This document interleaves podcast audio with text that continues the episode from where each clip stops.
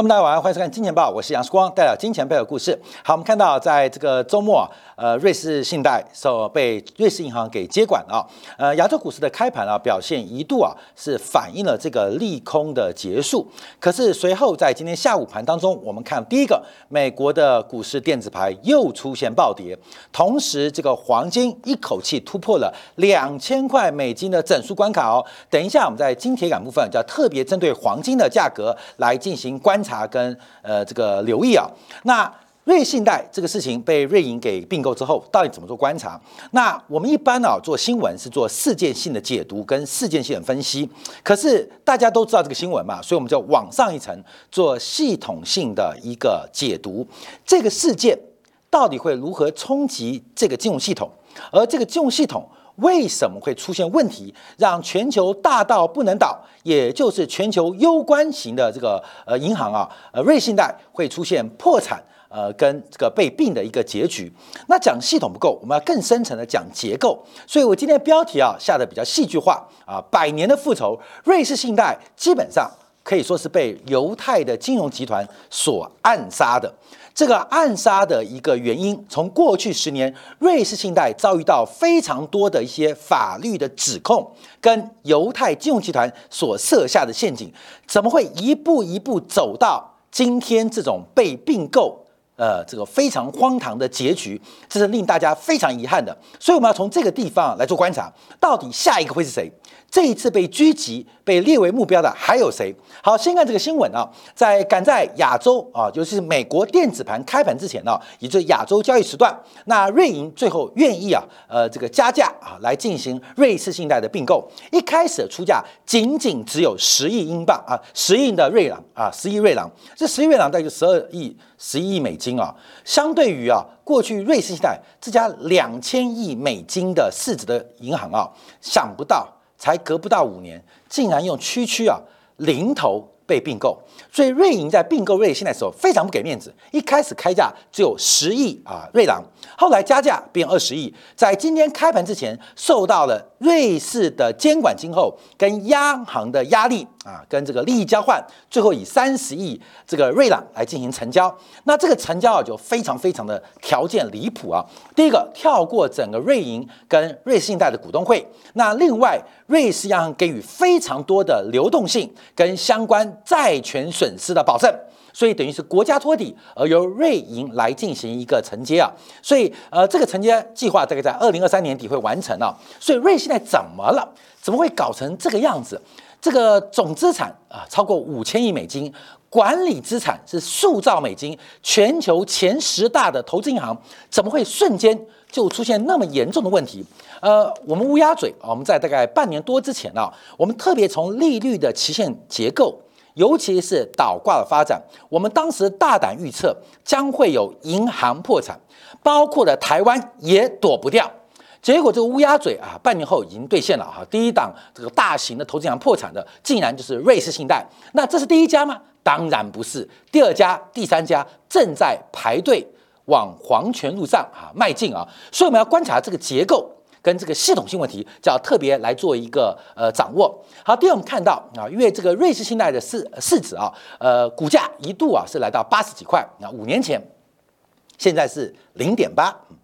八十几块变零点八结算，所以等于最后你买的话就剩下百分之一啊，就占百分之一啊，百分之一。你也想到瑞信贷会垮掉吗？啊，百分之一。我还不少同学以前是瑞信贷的这个行销部的一些主管呐，研究部的一些主管呢，现在都不能想象瑞信贷竟然会垮掉哈，或竟然会垮掉。所以现在被并购啊，那瑞银加瑞信贷总资产会将超过。五兆美金，这个世界上超级的金融巨破啊，又出现了。可这是好事坏事不一定，因为瑞银会不会自身难保？吃了这张这个有毒的垃圾之后，会不会自身难保？这个是市场现在最担忧的。因为这几个并购条件，包括抹灭了瑞信贷的股权啊，投资人全完蛋。第二个是有关于像 T One 就是 AT One 的这个呃核心的资本发行的债券，那减记了大概一百六十多亿美金。那这个会对于整个债券市场产生非常严重的海啸哦，因为这是 To B 的生意，一般人不会有 Tier One 债券，这都是银行跟银行之间彼此来承购。所以在今天台湾呢，啊，大家就是点名啊，国泰金你有没有买？国泰金说我没有。永丰金你有买？永丰金说我没有。那现在好反应好是南山人寿可能有买。现在大家开始摸清。我们不知道我们买了没有啊，所以现在很妙。那买很正常，因为这是属于银行之间呢这个核心资本的补充，基本上报酬率越高，而且还有换股的一些相关的优惠条件。所以这是 to B 的生意。过去你要买这种啊次级顺位的啊或优先的这种一呃这个属于呃核心资本的这个相关债务啊，还不容易买到啊，不容易买到。这个你要很好的关系，要很好的实力，你才有可能买到这种债券。可没有想到啊，现在这个关系、这种实力反而成为财富。消灭的一个碎纸机，好，这个我们要做观察。好，那这一次啊，一个很重要的影响，自从两千零八年雷曼破产之后，就是次贷海啸，其实全球的金融业快速的导二导入啊这个巴塞尔 three 啊第三套版本的一个这个资本要求，所以瑞士信贷这次会破产了，代表从雷曼破产之后，我们做的十年这瑞信贷啊，这十年的努力。基本上是白费了，一点效果都没有。不管是资本的要求，或是风险的一个呃这个计价，还是作业风险啊、交易风险等等的一个评估，证明了这十五年来全部在瞎搞啊！越来越复杂的会计要求，越来越严格的监管协定，可是面对一个美联储升息，第一个倒下的就是全球重要啊系统性银行，这全球就三十家。就这三十家，这三家就所谓大到不能倒，所以这个是呃从国际啊这个全球金融委委员会啊 FSB 所公布的这三十家，不是瑞士的哦，不是美国的哦，大家要彼此注意哦。这三十家银行假如倒的话，会引发银行业的系统性风险，而银行业的系统性风险会进一步扩散成金融风险，金融风暴会进一步影响到整个市场上。全球的经济发展，所以既然大到不能倒的，就瞬间倒了。所以雷曼这十五年来，我们得到的经验就是什么都没得到，竟然就破产了。好，那这个破产背后，我们就要讲一些原因啊。因为这一次并购它的是瑞士银行，就所谓 UBS 啊，UBS。那 UBS 是瑞士最大的银行，那第二大就瑞信贷。那他们的资产呢？呃，账面上的资产大概合计大概就一点八兆啊，一点八兆法郎啊，瑞士法郎大概就一点九兆美金啊。那事实上，他们管理受托资产更是数以倍计。所以，不管是瑞银还是呃瑞士信贷，这个管理资产啊，就刚刚讲，至少是五兆美金以上，一个全球超级的金融金融呃怪兽就要出现了。可这怪兽体弱多病哦，它里面吃了不少有毒资产哦。更重要是我们今天故事的重点。它不是有毒资产，是谁把瑞士信贷的底层资产变成有毒的啊？变成有毒的，所以我们要先观察第一个新闻啊，因为瑞信这次破产的速度啊非常非常快，从去年十月份啊，美国媒体就开始呃美西方媒体澳大利亚一个记者就开始揭露有家大银行要出现问题了啊！当然这个这个记者可能是看了《金钱报》啊，看《金钱报》之后知道这个利率期限。必然会有银行业破产潮，所以这个瑞信那时候就被点名了啊！当然点名了好几家。后面我们看到瑞士央行在上礼拜紧急印注流动性，让瑞士信贷能够应对挤兑的危机。因为我们看过去一年，瑞士信贷的资产就流失了大概三千亿美金，过去几个月被挤兑了超过上千亿的美元被提款啊，被提款。那瑞士央行在上礼拜的动作就是一个无限量供应瑞士信贷现金的概念，可是仍然熬不过这个周末。为什么？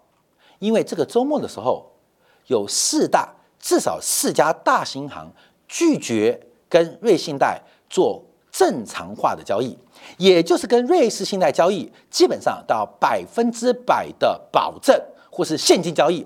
那我们知道，银行的经营本质就是信用的扩充、信用的派发跟信用的杠杆。你没有信用，那你就没办法在市场上发展。所以在这个周末刚过去，这个周末，瑞信又碰到另外问题，就是它的竞争对手。包括了德国，包括了法国，更在大西洋另外一端的另另外一端的美国，纷纷跟瑞信的交易开始变成要呃百分之百做保证或百分之百的结算，这使得瑞信贷已经完全进不下去。所以从礼拜五、礼拜六、礼拜天、礼拜天，这个挤兑啊，好不容易被瑞士央行给压下去之后，又受到交易对手的这个抵制，使得瑞信。看着就活不过啊！上个周末了。那另外啊，新闻又提到了，因为很多的客户开始大量提领在瑞士信贷相关账户内的余额，使得瑞士信贷的流动性风险更进一步的加剧啊！整个经营的动这个根基啊，出现非常非常动摇啊，非常严重的一个变化。好，观众朋友，这是个事件吗？这是一个系统性的一个问题吗？我们更要看结构性的发展了。那就必须讲瑞信贷这家公司啊是怎么创立的？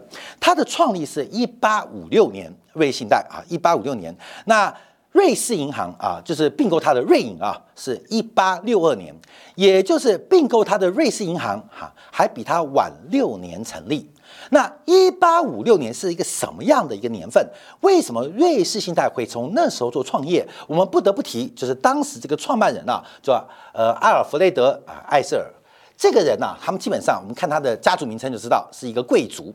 可到他们这个分支啊，非常非常悲惨。因为第一个，他的曾祖父为了爱情，为了诗远方，抛弃了所有事业。重点，他是跟家里的女仆私定终身。嗯，所以在那个保守的呃那个年代啊，基本上不能被长辈跟家族接受，他就远赴他乡。所以他这一支啊就蒙羞喽啊，就是你的曾祖父啊，呃爷爷哈。曾曾曾爷爷啊，基本上跟女仆跑了，跟人家偷情没关系，怎么会跟女仆偷情？而且竟然放弃家山，只爱美人，跑掉了啊，跑掉了。好，这个第一个就家族蒙羞了。那家里还是有点钱，就没有他爷爷败家，嗯，把所有的投资啊，所有钱挥霍殆尽，所以他们家又难看哈，又没钱，当然就被大家瞧不起了嘛。所以这个艾尔弗雷德啊，他为什么能翻身？因为他爸爸啊，爸爸走投无路，跑去。美国那时候不是美国刚刚呃呃大航海时代吗？所以在十八世纪的时候，他爸爸到美国炒地皮，意外的发了大财啊，终于有了钱。那我们知道这社会社会很现实嘛，你有钱，大家就对你看不一样。所以从美国赚了大钱之后，又回到了瑞士，所以。阿尔弗雷德的第一桶金是来自于他爸爸在美国的这个西部大开发赚到的第一桶金，就是杀了很多印第安人，抢了很多印第安人的土地，捞了很多黄金啊，也坑了很多人啊。哎，有金矿，好，那大家去挖金矿，我把土地卖给你，赚了第一桶金啊。所以他的爸爸。终于啊，呃，累积了他创业的定有金。那艾弗雷德这个人非常优秀啊，所以从小就得到很好教育啊，很好教育。因为爸爸也晚生嘛，所以得到很好教育，很好的栽培。所以他学历很高，他学法法学的，学法学的。他的专长是研究古罗马的法典啊，法典。那因此啊，他对于政治有很高的兴趣。你知道吗？他二十四岁就担任担任了这个瑞士的地方的。这个议员啊，就是县议员呐、市议员呐、地方议员，二十八岁就担任了联邦议员啊，人大代表、立法委员，二十九岁就担任了立法院的副院长，太神奇了！这个人太奇葩了，太奇葩！短短的五年时间。他就可以从地方议员跳到中央的议员，而且进入中议员不到一个月就选上了当副院长啊！这是瑞士政坛的一个明星跟新秀。那我们要把年份写上去，大家会更了解。他当选议员的时候是一八四四年，离瑞士信贷创立还有十二年。他担任啊担任这个联邦议员的时候是一八四八年啊一八四八年，离瑞士信贷创立还有八年，还有八年。所以他为什么创立？瑞信贷，那这个故事啊，就要从他从政的生涯做观察。他为什么能够那么快担任啊这个瑞瑞典联邦啊，我们叫做叫国民院，叫立法院院长啊，人大代人大代表的副主席啊，副主席唯一个，而且后来面就当主席当院长了，很快哦，很快哦。那为什么这故事啊，就要从盘古开天来讲了？为什么盘古开天？就是当拿破仑失败之后，整个瑞士啊。又恢恢复了自己的联邦的这个国家的一个地位嘛，又恢复地位了。那当时啊，因为拿破仑走之后失败之后，瑞士联邦是一个高度自治联邦制度，所以每一州都有高度自治的权利。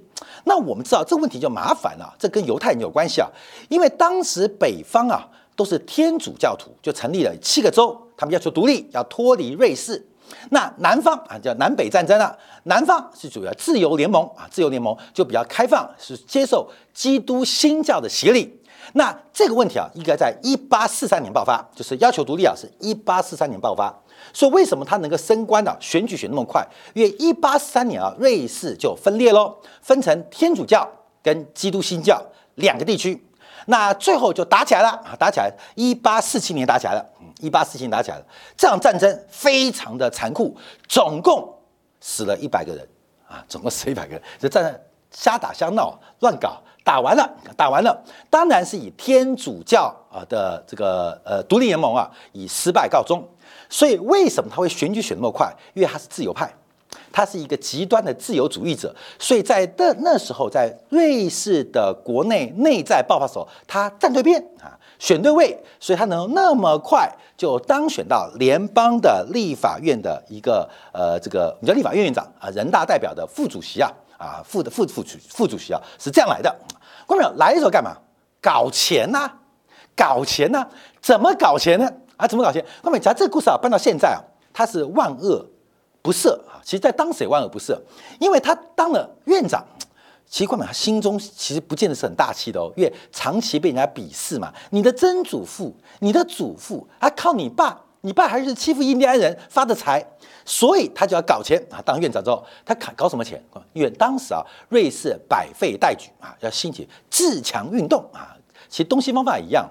那瑞士的呃山山山区国家嘛，所以呃当时啊就盖铁路嘛啊，想要致富先造路啊，所以他就决定啊要帮瑞士来造铁路，德国盖铁路，法国盖铁路，荷兰盖铁路，比利时盖铁路，意大利盖铁路，但没有一条经过瑞士，所以瑞士就被孤立了，所以他决定要来盖铁路，当时就成立了这瑞士东北铁路公司啊，铁路公铁路公司，这个大概是一八四九年。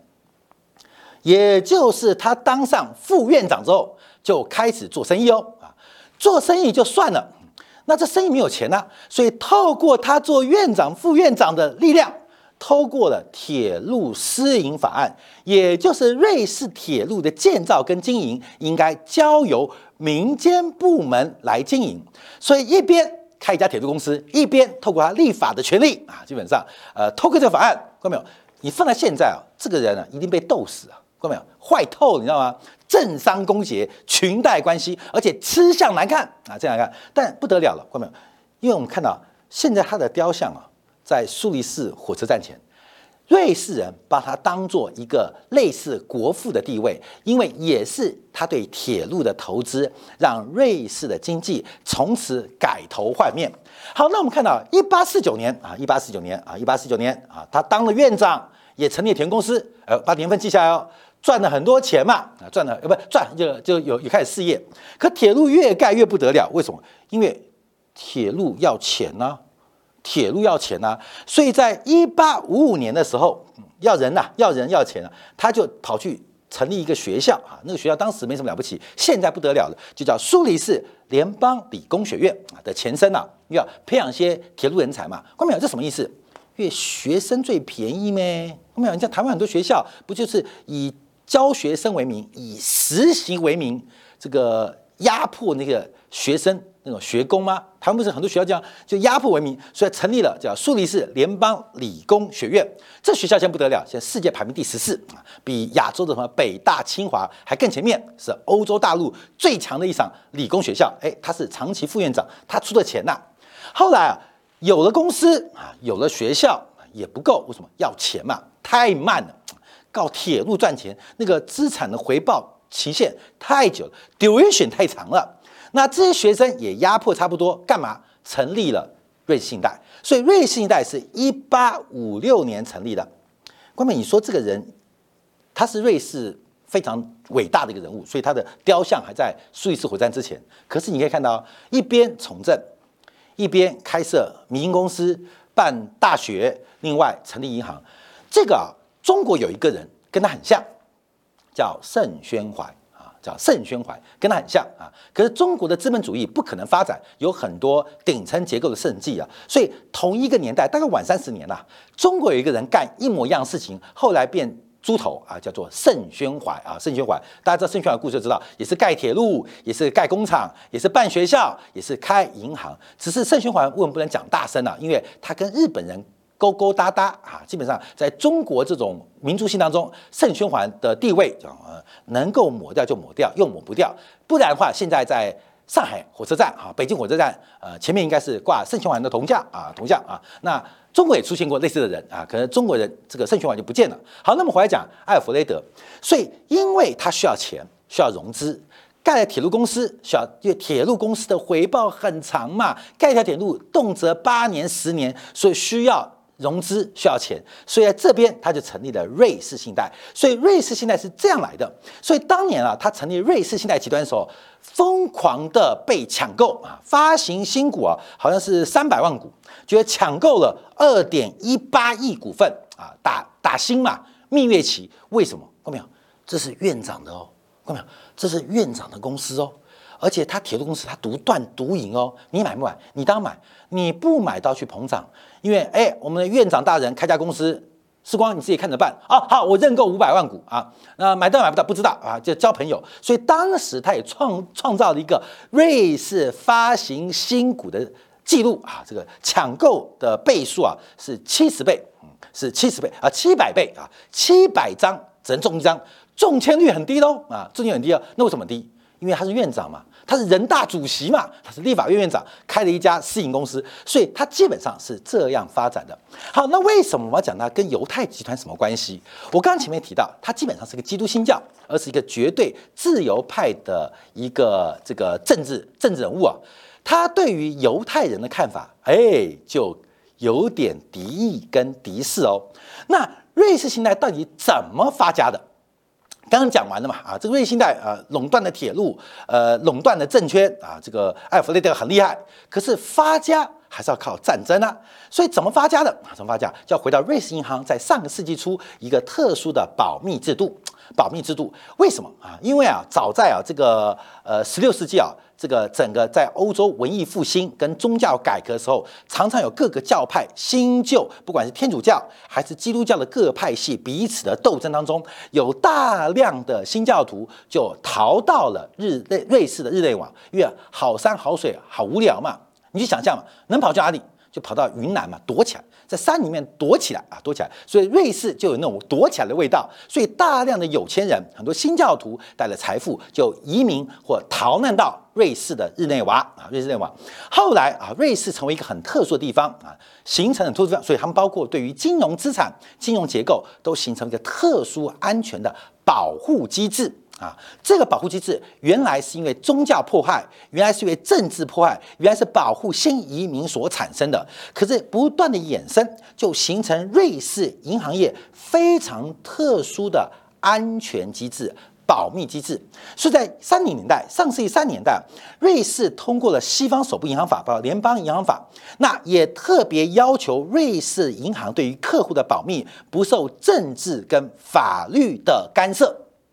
银行的客户的安全高过法律，高过司法单位，哇，这不得了了！很多干净的钱，很多不干净的钱都跑去瑞士，这不重要，而是二战开打了啊！犹太人被纳粹迫害，所以大量的犹太人。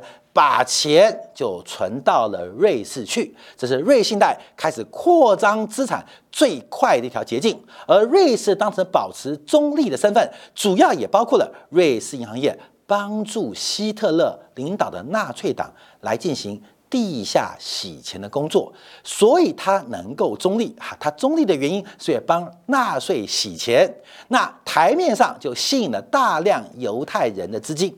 可是，观众要注意到哦，因为从整个基督新教徒，特别以艾艾弗雷德来做观察，事实上他们对犹太人的观点根深蒂固，是不好的，哦是坏的哦。所以，当二战结束之后，大量犹太人的资产。就被瑞士信贷为首的银行给扣住了，不是屠杀了八百万人吗？很多不止八百万人，可能甚至倍数的逃难到世界各地啊，甚至不少人来到了中国上海。那这些人到底爸爸妈妈、爷爷奶奶留了什么样的资产？不知道哈。瑞士银行有保密要求，你告我也没用，你找警察来抓我也没用，我不会告诉你。所以瑞士的银行业发了一笔大财啊，大量犹太人的财富，有后人的追不到，没后人的死在集中营里面，都变成瑞士银行的一个超级大金矿，超级大金矿。那为什么瑞士人会对犹太人？下手如此狠毒啊！后面要再往前追，我们刚才讲基督教徒啊，在这个十七世纪的时候，马丁路德啊开始要颠覆天主教这种迂腐啊传统的这个教会体系，所以当时啊，这个马丁路德就成立新教，开始抗拒，那开始抵抗啊，抵抗天主教徒。那当时啊，对于犹太人也批判，为什么？因为犹太人是信的是旧约。基督教看的是旧约跟新约，而且犹太人祖先叫犹大，犹大就是出卖耶稣的那个罪魁祸首，所以对于很多基督徒来讲，对于犹太人有一个新仇啊，有个旧恨，再加上犹太教对于圣经的旧约保留了所有的解释权。保留的所有解释权，所以这当然跟马丁路德的新教改革产生很重要的冲突嘛。第一个，你那些新约啊，这个耶稣门徒传的话都不算啊，耶稣门徒讲的话就叫做《论语》啊，你懂吗？啊，其实东西方都一样哦。呃，西方生了一个耶稣，东方跑了一个孔子，那耶稣讲的话就变成新约，嗯，那孔子讲的话叫《论语》，那只是耶稣变成基督教哈，孔子变成儒家思想啊。所以新约就是《论语》的概念呐，就是耶稣讲的话跟他的他的这个呃呃信徒呃这些呃信仰他的人呐啊，包括什么约翰福音啊等等所记载下的话啊，那这跟《论语》很像啊。但犹太教是不承认《论语》的啊，不承认新教的，所以不承认新约的，所以这个矛盾就很大。那犹太人为什么那么惨呢？因为在马丁路德起来革命的时候，那要你命啊！那刚好。神圣罗马帝国的皇帝因为借款的需求，而且害怕马丁路德的宗教革命革到我们罗马的命，所以他们就支持犹太人。哦，那问题更大，犹太人就成为皇帝这种顶层皇室阶级的帮凶啊！这让犹太人在欧洲大陆从此遭遇到非常大的歧视跟迫害。这一路开始了，看到没有？一路开始，所以。其实，艾弗雷德这种传统的欧洲人跟犹太人的冲突是非常非常的尖锐，摩擦是非常非常的矛盾。他们在根深蒂固的价值观有极大落差。过去啊，这两年发生几个事情。第一个是德国的政治变天，大家知道吗？整整变天。梅克属于基民盟，他听名就知道是基督教嘛。基民盟他是新教的。而自由民主党是偏向右派的，所以过去在德国，大家知道犹太的财阀跟金主支持的是自由民主党，就现在那个执政党啊。那反而是反对像梅克的基民盟啊，在德国的政当中也分成新的跟旧的。那这个自民党拿到政权，基本上是犹太政经势力在欧洲大陆的大胜。另外一个是这礼拜三啊，听说川普要被抓了。那川普更是昂萨人的保守主义，昂萨人最大的对立面不是中国人，是犹太跟犹太等等旧约的信徒。所以听说这礼拜川普也要被抓了。在欧洲大陆政治，在美国大陆的政治，美洲大陆政治都出现了一个非常大的反扑，而瑞信贷就在其中成为犹太。复仇啊，过程当中一个必定被碾压过去的嗯受害者啊，谁叫他曾经破坏过犹太人？所以到底谁对谁错？我们在这非常重要，没有对错问题，只是这个故事当中就不断的展开跟延展，从瑞信贷的前身啊前世到现在的今生到现在的终结，这一场美国升息的节奏，韭菜没有分美国韭菜。还是中国韭菜，还是瑞士韭菜哦。当顶层阶级要割韭菜的时候，我们可以拭目以待。礼拜三。美联储的重要决策。好，休息一下，回来我们就要观察一下。第一个就是包括了这个美国在周末跟六大央行联手签了一个美元的紧急的换汇协定。另外，黄金在今天下午突破了两千块的整数关卡，这代表什么意思呢？礼拜三的美联储到底是升息还是不升息，甚至降息呢？薛平克在今晚部分为大家做进一步的观察跟解读。